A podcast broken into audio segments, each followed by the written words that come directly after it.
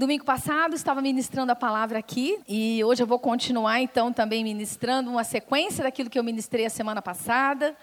E eu estava falando então a respeito do nosso tema fé e ação. Fé e ação é o tema profético que Deus tem dado ao coração do pastor Davi para a gente realmente seguir durante este ano com este tema, fé e ação. O nosso tema era os dois lados da mesma moeda. Então, que de um lado a gente tem fé e do outro lado a gente tem algo prático relacionado a essa fé.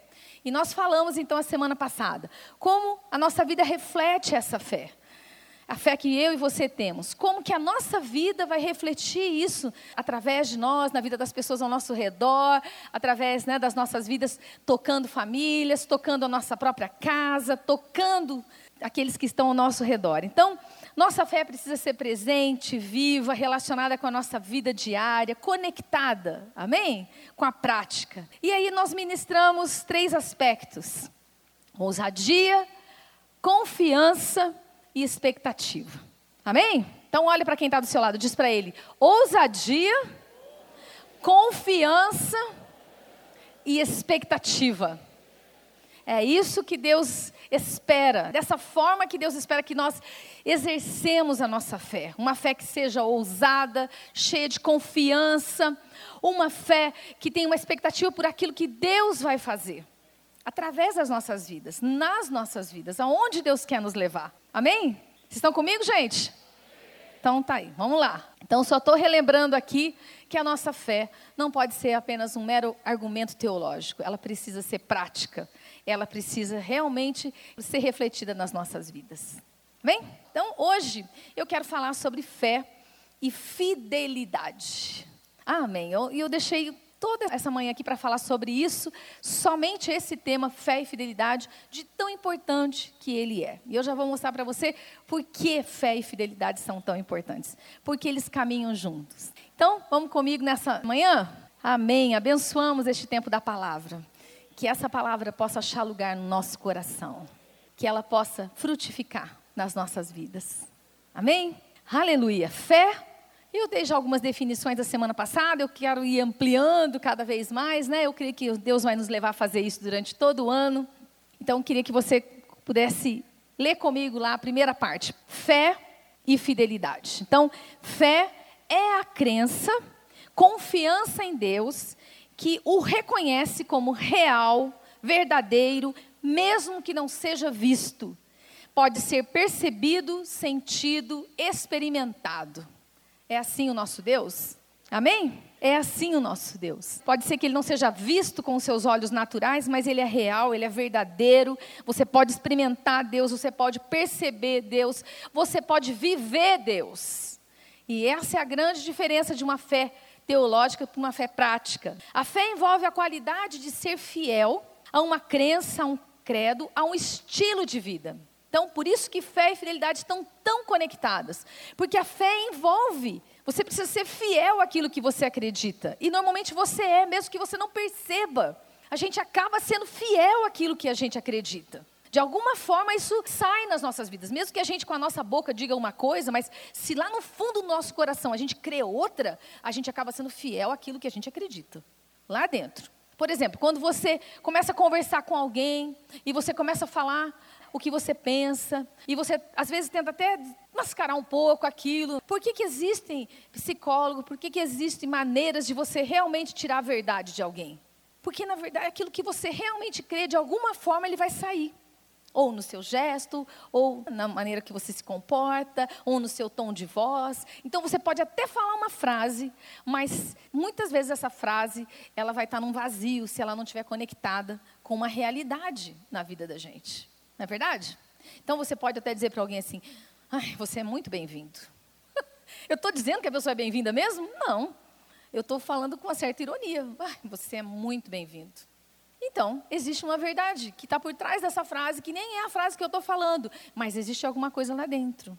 E que acaba sendo refletida nas minhas palavras. Agora, é diferente quando eu digo, você é muito bem-vindo. Meu tom de voz, minha maneira de falar, meu gesto, minha maneira de expressar, está de acordo com aquilo que eu estou falando.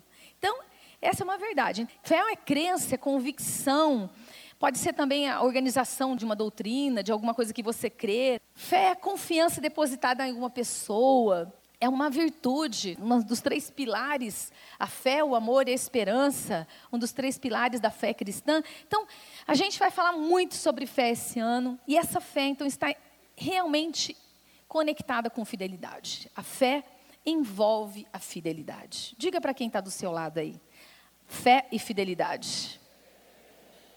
Os dois lados da mesma moeda. Vamos voltar para o nosso texto, né? O texto que a gente já falou aqui, falou semana passada, está falando, né? O pastor Davi já pregou sobre ele em dezembro. Então, o justo viverá pela fé. Essa é a primeira menção desse texto em Abacuque, capítulo 2, versículo 4b. A gente já citou semana passada, você vai ouvir muito sobre ele, porque então ele é a primeira menção, mas depois a gente vê ele refletido em Romanos, em Hebreus, em Gálatas, ele sendo interpretado pelas Escrituras.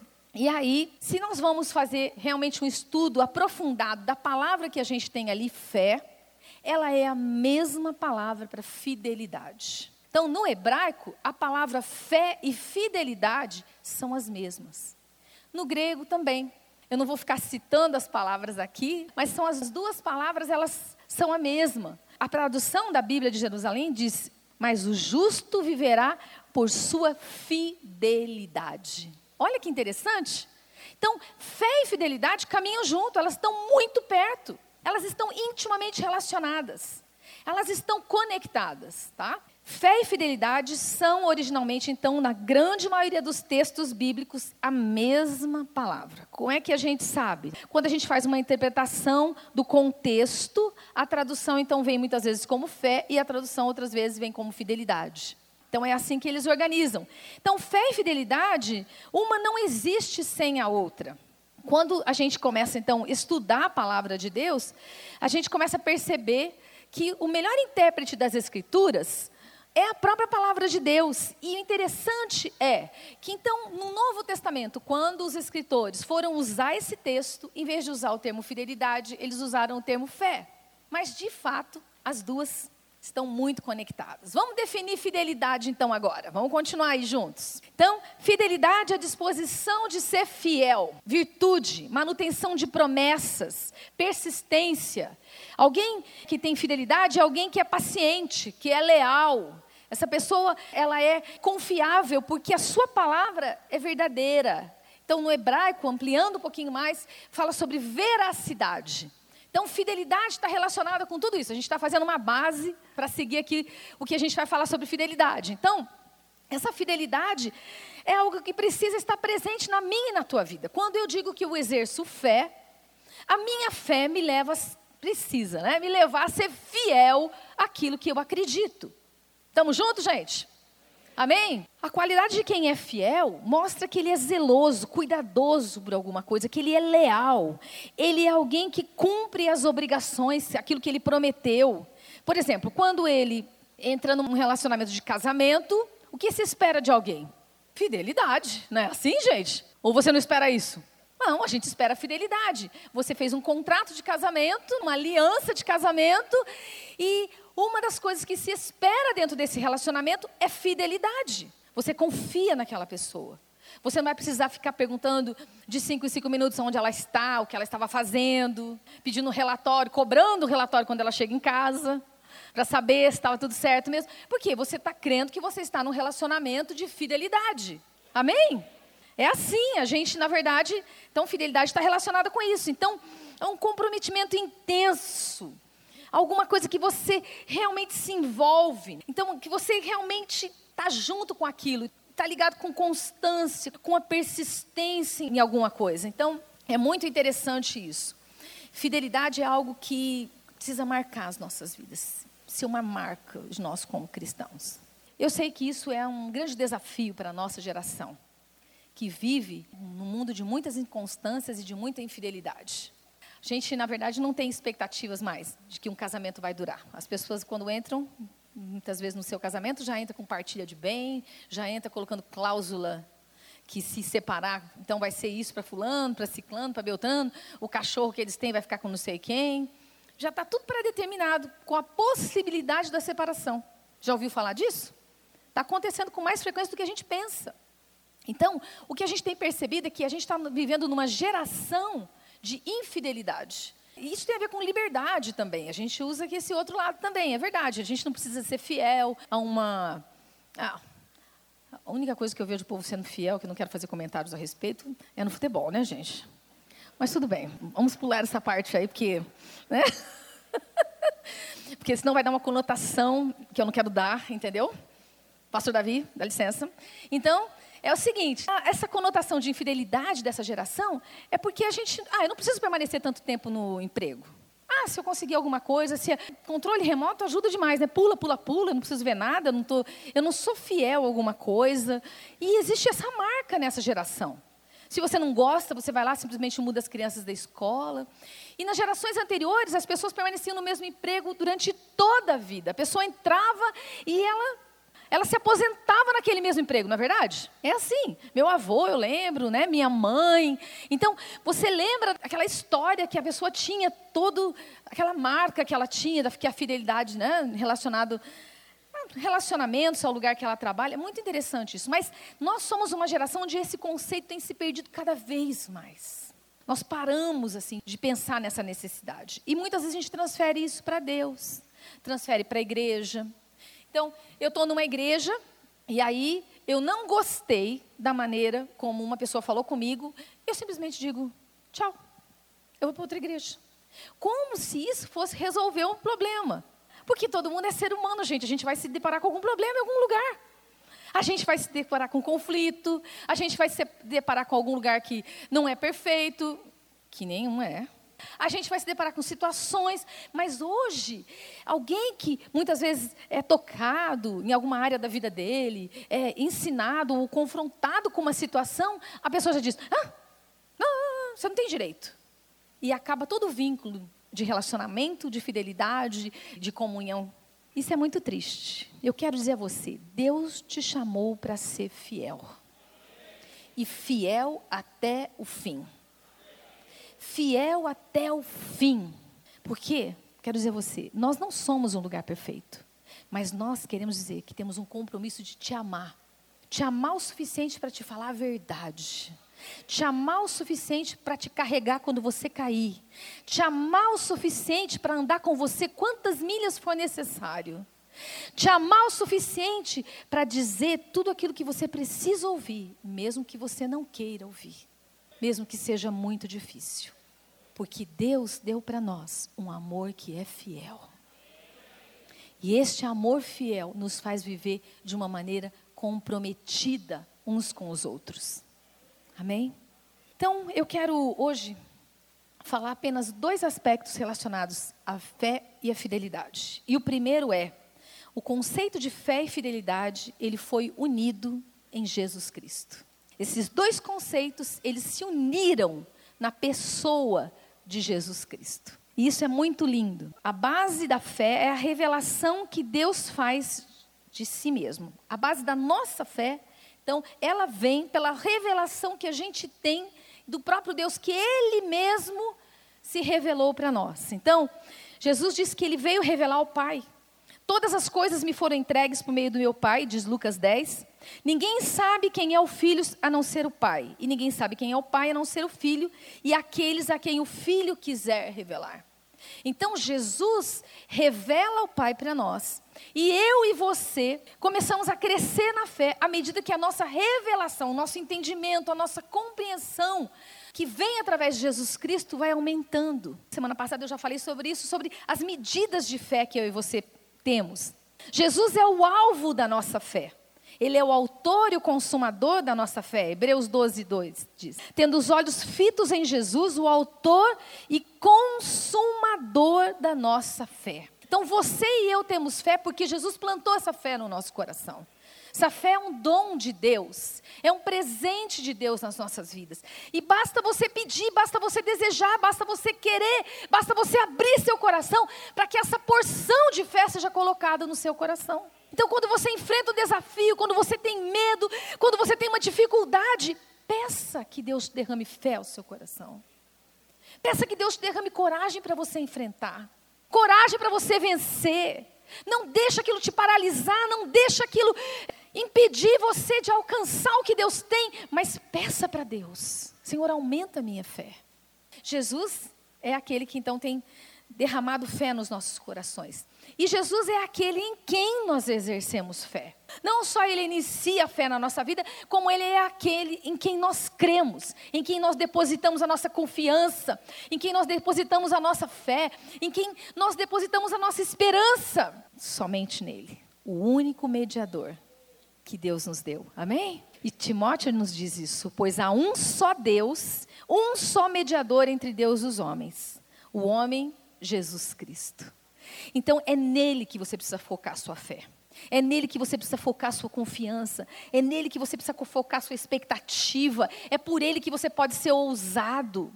Mas só que, infelizmente, muitas vezes o nosso coração nos engana e a gente começa a colocar, focar a nossa fé, a nossa expectativa em pessoas.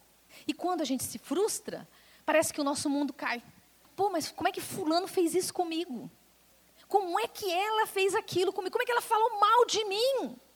Eu confiei nela, eu abri meu coração, eu falei, eu estava com ela.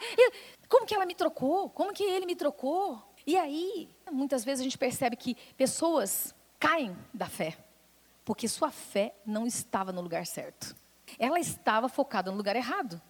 Então ela caiu da fé, ela desiste das coisas de Deus, ela desiste de Deus, ela desiste de tudo. Por quê? Porque o fulano, porque o teu marido, porque aquela mulher, porque o teu pai não corresponde às suas expectativas, não preenche aquilo que você deseja, que você quer, e você perdeu a fé nele. Hum, foco errado. Sua fé precisa estar no Senhor. Olhe para Deus, o autor e o consumador da sua fé.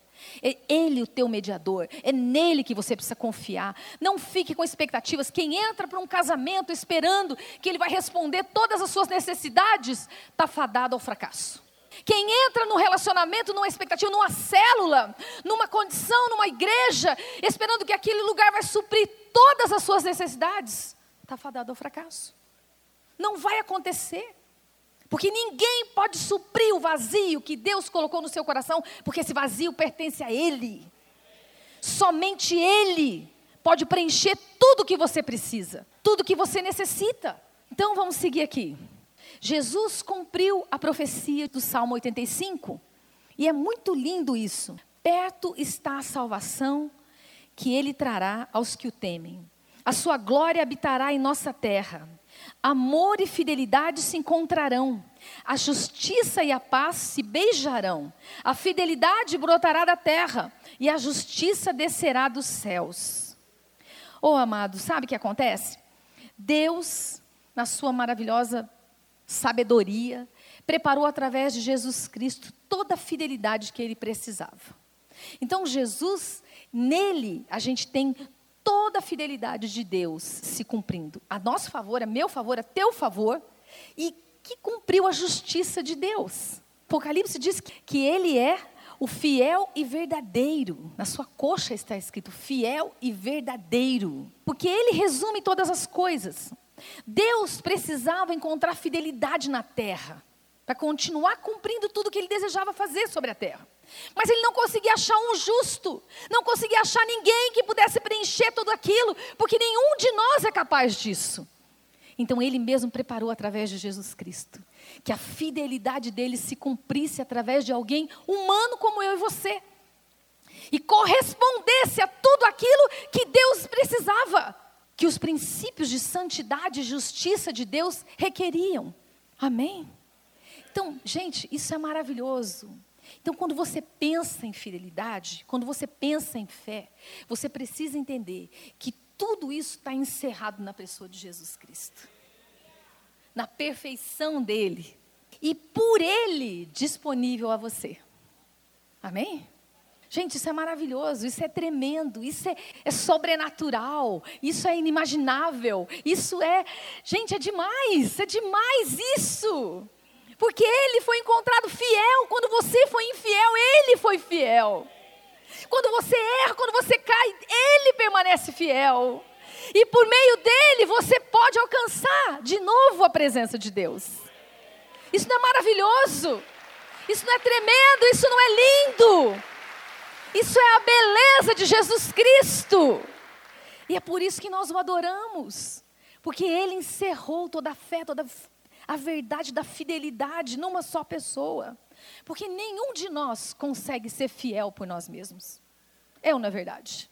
Em algum momento seremos infiéis. Em algum momento a gente vai pisar na bola, a gente vai cair, a gente vai errar. Ele é a encarnação da fé e da fidelidade de Deus. E a fé que Jesus Cristo ensinou era dirigida para uma realidade profundamente envolvida no ato de viver. Então, quando Jesus desafiava as pessoas, quando Jesus andou sobre a terra, ele perguntava assim: Você tem fé? Você crê? Você crê que eu posso fazer? Você crê? Às vezes ele repreendia, ele dizia: Homem de pequena fé. Quando Pedro começa a afundar naquelas águas, fala: Homem de pequena fé. A fé para Jesus era uma coisa muito prática, muito viva. Era, não era algo teológico. Os rabinos tinham a fé teológica. Todo o conceito da doutrina, da verdade de Deus, fé nesse sentido. Mas Jesus não.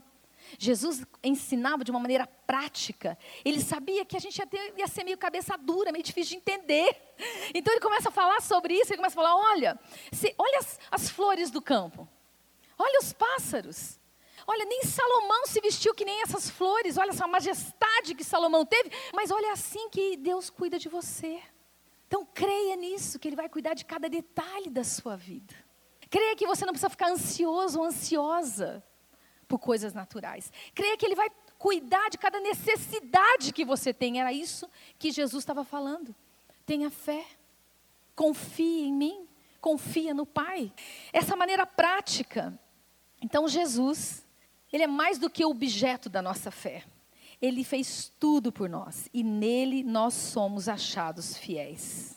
Para que a gente fosse encontrado fiel, ele cumpriu todas as coisas. Então, para ele, para Jesus, ter fé significava o recebimento da mensagem da salvação e de uma conduta baseada no Evangelho. Ter fé era receber a verdade que ele estava trazendo, a boa nova de salvação, mas não apenas isso, também era um novo estilo de vida, uma nova maneira de viver baseada em obediência. E aí entra a fidelidade. A fidelidade é um aspecto da obediência. Então, boas novas e fé. Em Lucas 5, a gente tem Jesus tendo uma conversa e falando o seguinte para os discípulos. Lucas 5, 31 e 32. Jesus lhes respondeu: Não são os que têm saúde que precisam de médico, mas sim os doentes. Eu não vim chamar justos, mas pecadores ao arrependimento. Então, envolvia a fidelidade de Deus, as boas novas. Deus também vinha para salvar aquele que não se considerava capaz, não se considerava justo, precisava exercer fé, ele tinha consciência da sua condição de necessitado. E por isso ele se tornou o alvo de Jesus Cristo. Então, quando Jesus estava andando aqui na terra, o seu coração Embora ele foi, ele veio pra, primeiro para Israel, para a nação, aliás, de Judá, né, aquela região, mas o seu coração estava focado naquele que se considerava pecador, necessitado de Deus. Aqui surge uma, uma grande discussão, porque, na verdade, nos seus dias, Jesus tinha os fariseus.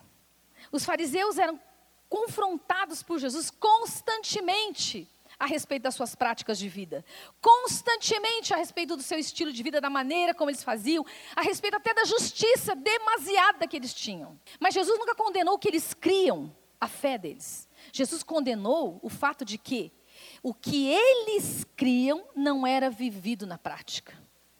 O que eles criam não era exercido na vida diária deles.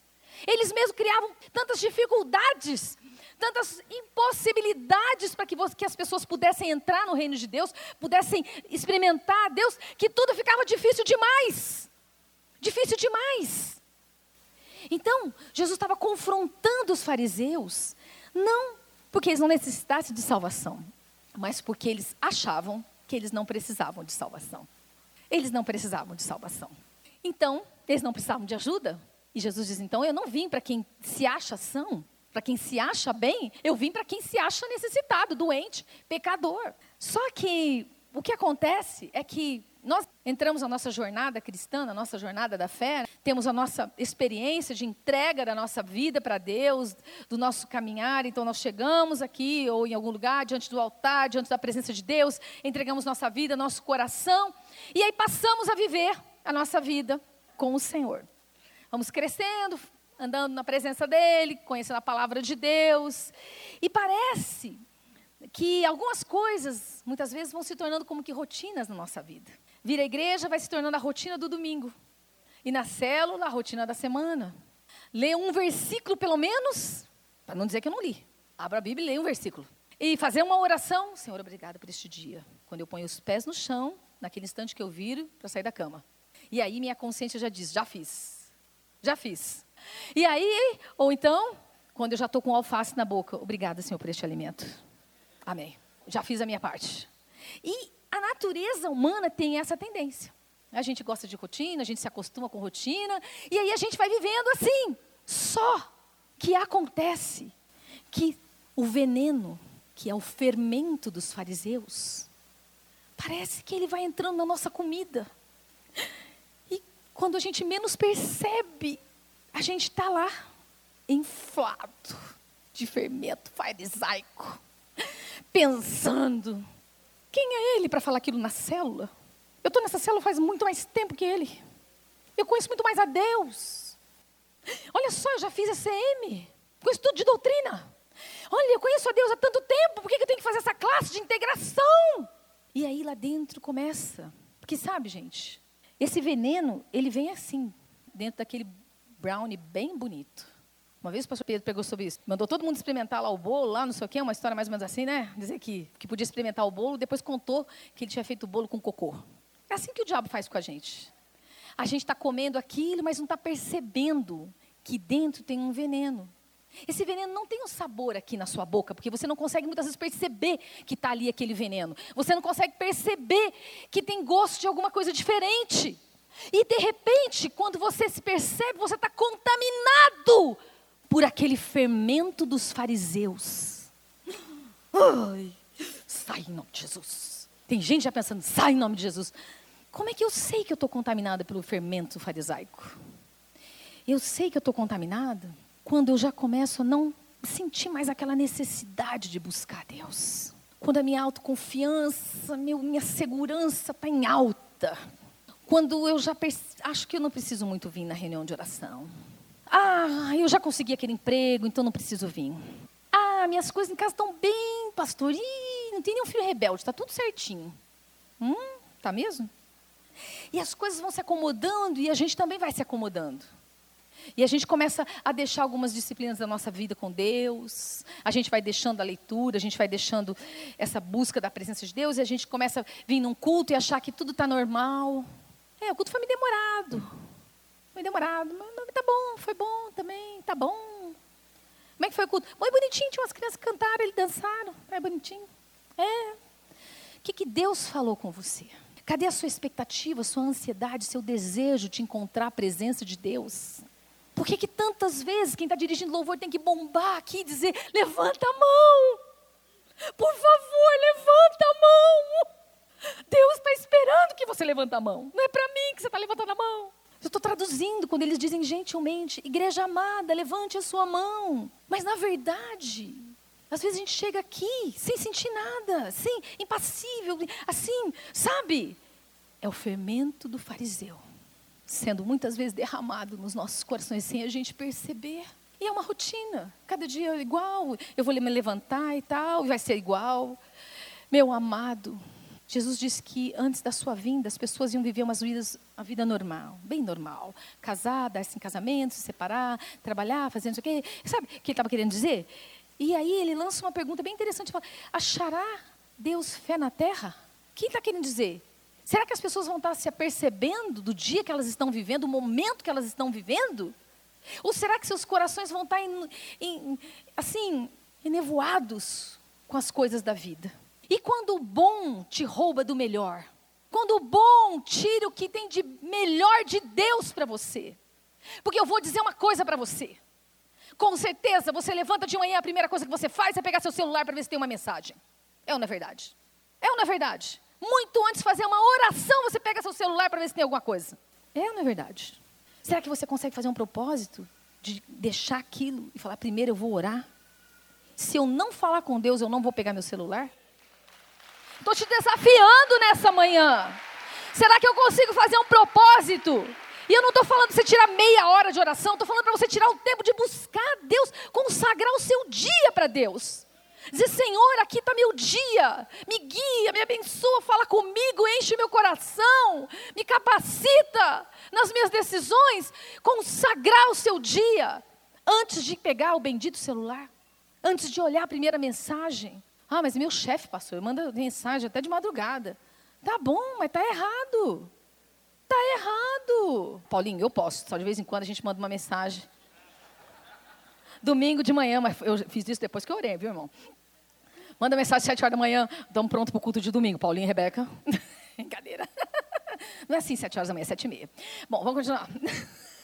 Estamos falando do fermento do fariseu. E aí? Os conceitos de fé e fidelidade e o relacionamento de Deus com o seu povo, eles estão intimamente interligados. E para Deus explicar isso, Deus usou várias simbologias na palavra de Deus. Usou o casamento, que eu já citei, Jesus como um noivo, a igreja como uma noiva. Citou a paternidade, Deus Pai e nós como seus filhos. Citou o reino, Deus como nosso rei, nós como seus súditos. Citou as alianças, são todas feitas de tratados de fidelidade, de acordos entre duas partes que exigem alguma coisa, exigem fidelidade, exigem compromisso, exigem alguma coisa de uma parte e da outra. De uma parte e da outra. Isso está completamente exemplificado, por exemplo, em Oséias. O livro de Oséias, quem fez ECM estuda muito o livro de Oséias, não é isso, pastor Trajano, né? Sabe que precisa estudar Oséias? Porque Oséias é a vivificação da história do povo de Deus.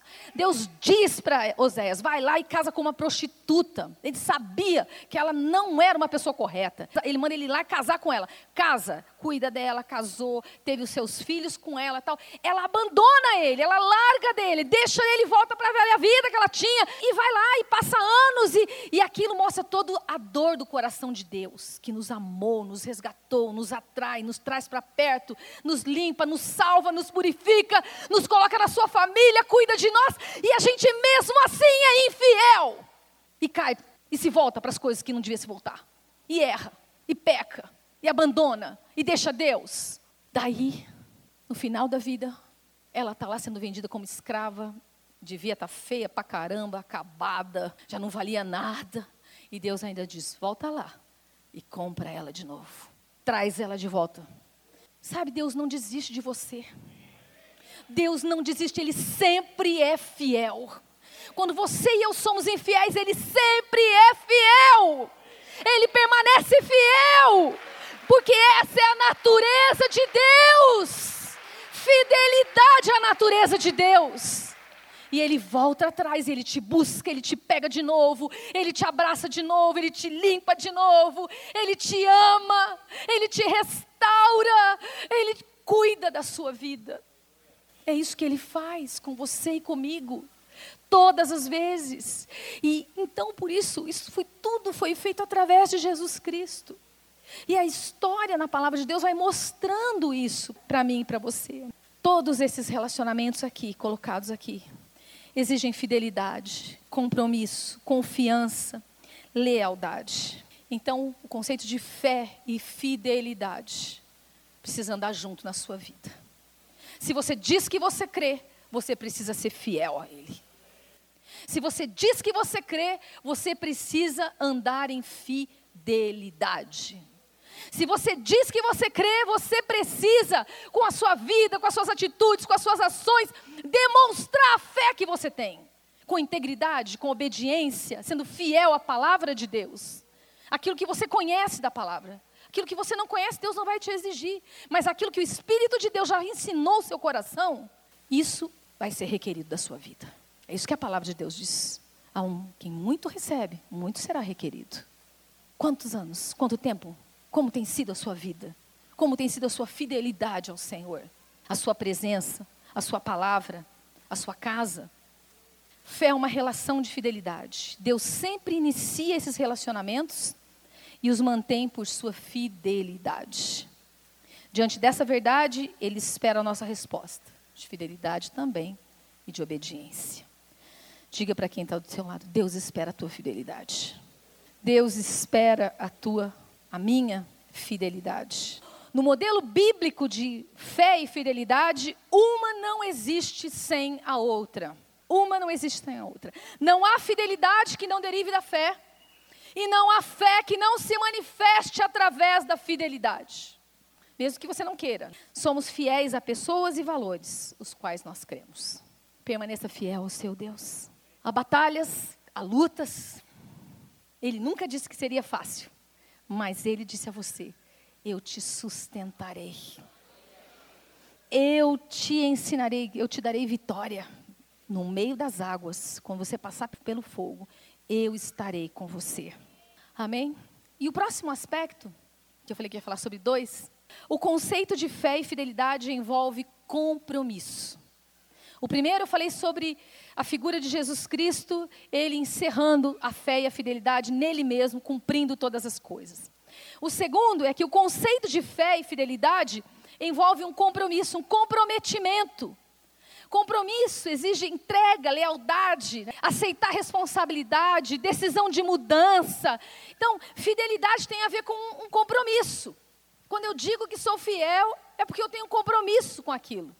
Eu me mantenho fiel, não porque eu sinto, não porque eu quero, não porque eu estou com vontade, às vezes não estou com vontade, às vezes eu não quero e às vezes é difícil, mas eu permaneço fiel. Amém? Eu permaneço fiel. Você não se levanta de manhã no seu casamento e diz assim: ai, acho que hoje vou ser infiel. Ai, vou sair lá fora, encontrar alguém. Não. Você vai quebrando os seus pequenos compromissos, as pedrinhas de compromisso seu altar de fidelidade. E aí um dia não resta mais nenhuma pedrinha nesse lugar. E aí, ser fiel ou não ser fiel não tem mais importância porque a fidelidade perde o valor. Está entendendo o que eu estou dizendo? São pedrinhas que eu e você colocamos. São atos de obediência, atos de compromisso, atos de entrega, atos de lealdade que constroem um relacionamento de compromisso. Amém?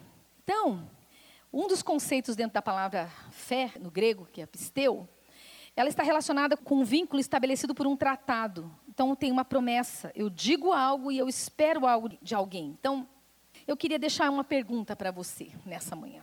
Será que alguma área da sua vida em que Deus está insistindo em que você se comprometa mais com Ele e você tem fugido?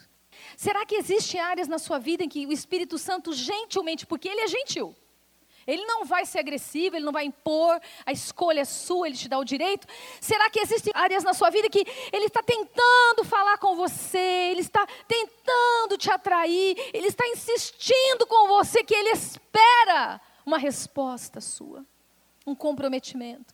E você tem fugido deste lugar. Você tem fugido. Você tem se escondido. Você tem tampado os seus ouvidos o comprometimento precisa ser completo, em todas as áreas da nossa vida: mente, coração e vontade. Quando a gente fala da nossa mente, nosso intelecto, nosso coração, as nossas emoções aqui, a nossa vontade, eu queria só assim completar. Se você tiver um comprometimento apenas intelectual, ele vai ser um comprometimento bem frio, bem calculado. Vai ser intelectualizado, você não vai sentir nada, você vai apenas dizer assim: hum, eu vou me comprometer, porque é o certo para fazer. Mas ele vai se tornando frio e desgastante. Se você tiver um comprometimento só de coração, de emoções, ele vai ser completamente instável. Porque daí você vai ter momentos que você vai estar bem feliz, desejando se comprometer, e há momentos que você vai estar bem triste e não vai querer se comprometer com aquilo. Não vai querer ser fiel àquilo. Se for apenas na vontade, está bem relacionado com as emoções.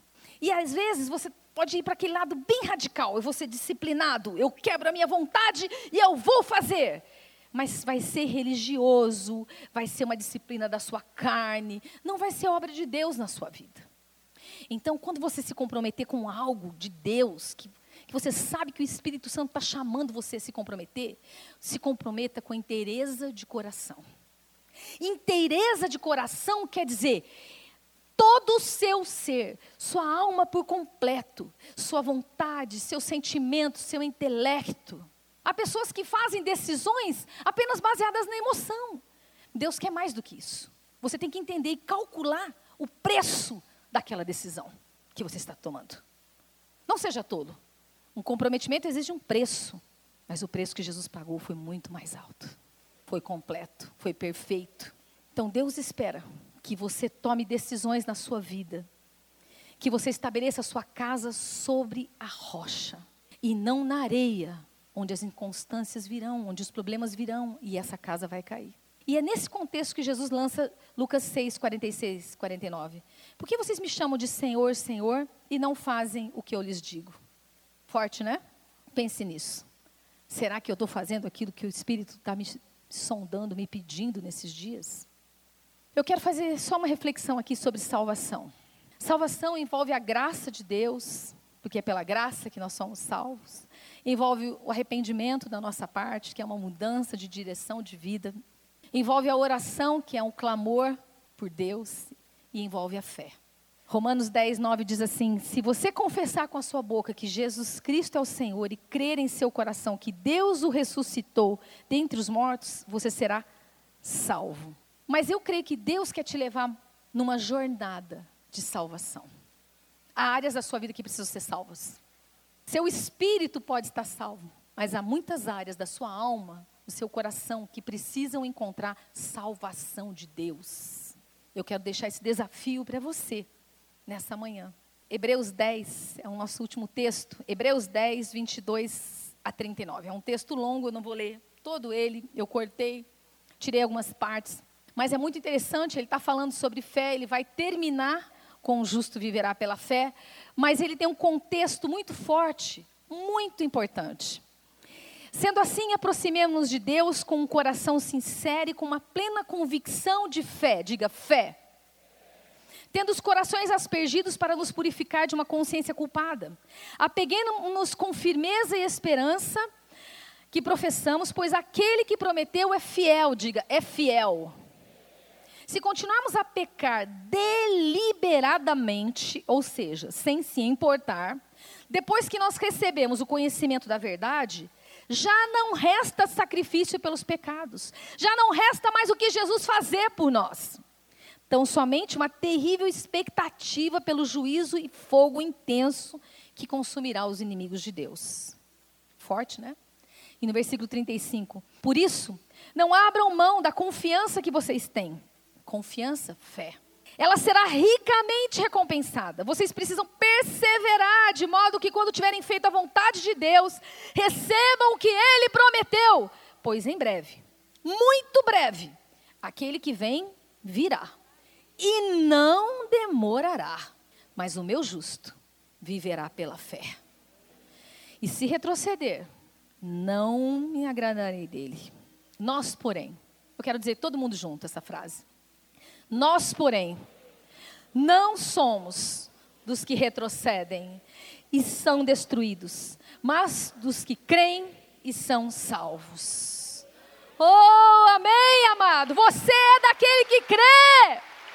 Você não é daquele que retrocede.